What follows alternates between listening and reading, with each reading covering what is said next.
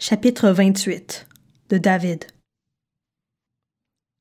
Éternel, c'est à toi que je crie. Mon rocher, ne reste pas sourd à ma voix.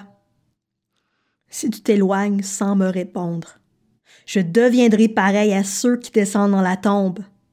Écoute mes explications quand je crie à toi, quand je lève mes mains vers ton sanctuaire.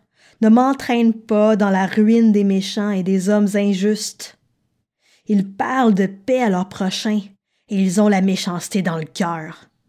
Traite-les conformément à leurs actes et à la méchanceté de leurs agissements. Donne-leur ce que vaut l'œuvre de leurs mains.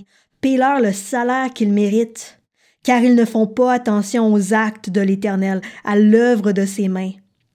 Qui les abatte, ne les relève pas. Béni soit l'Éternel, car il a entendu mes supplications. L'Éternel est ma force et mon bouclier. C'est en lui que mon cœur se confie et je suis secouru. Mon cœur est dans la joie et je le loue pour mes chants. L'Éternel est la force de son peuple.